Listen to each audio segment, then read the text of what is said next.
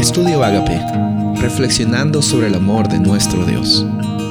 El título de hoy es Preámbulo de Deuteronomio, primera de Juan 4:8. El que no ama no ha conocido a Dios, porque Dios es amor.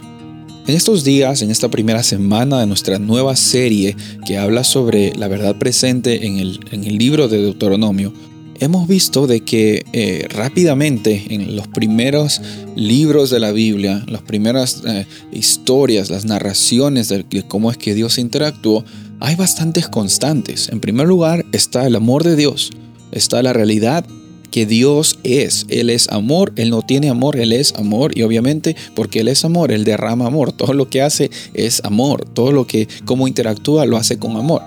Y por eso es que da la oportunidad de que eh, su creación tome decisiones. Y, en ese proceso de tomar decisiones eh, está la caída del ser humano, está el diluvio, está también eh, la, desobediencia de los israelitas en el desierto, porque fueron liberados y bueno, fueron al desierto.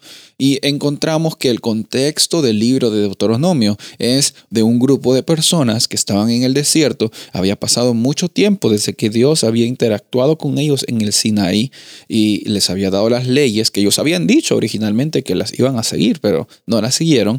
Y hubo una consecuencia de que iban a quedar más tiempo en el desierto. Ahora, en esta situación, yo quiero decirte a ti de que Dios eh, muestra su amor, su gracia y su misericordia. Y por eso, ah, querido amigo, amiga que me, amigo, amiga que me estás escuchando, en esta ocasión vemos de que Dios es fiel a sus promesas, porque eh, Dios como amor eh, en persona, como amor expresado, siempre da oportunidades a su creación.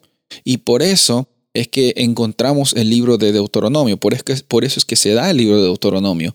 Es una oportunidad para que Dios otra vez se manifieste en la vida de los israelitas, les recuerde otra vez lo que es importante en la relación de pacto entre Dios y su creación y también el propósito que ellos tenían en ese, en ese contexto en, eh, que estaban viviendo, en la realidad que ellos tenían como pueblo del pacto de Dios. No era para que ellos sean mejores, no era para que simplemente vivan una vida con miedo, para que no reciban el castigo de Dios, sino para que vivan una vida abundante y por medio de esa abundancia las naciones vecinas lleguen a conocer de un Dios de amor.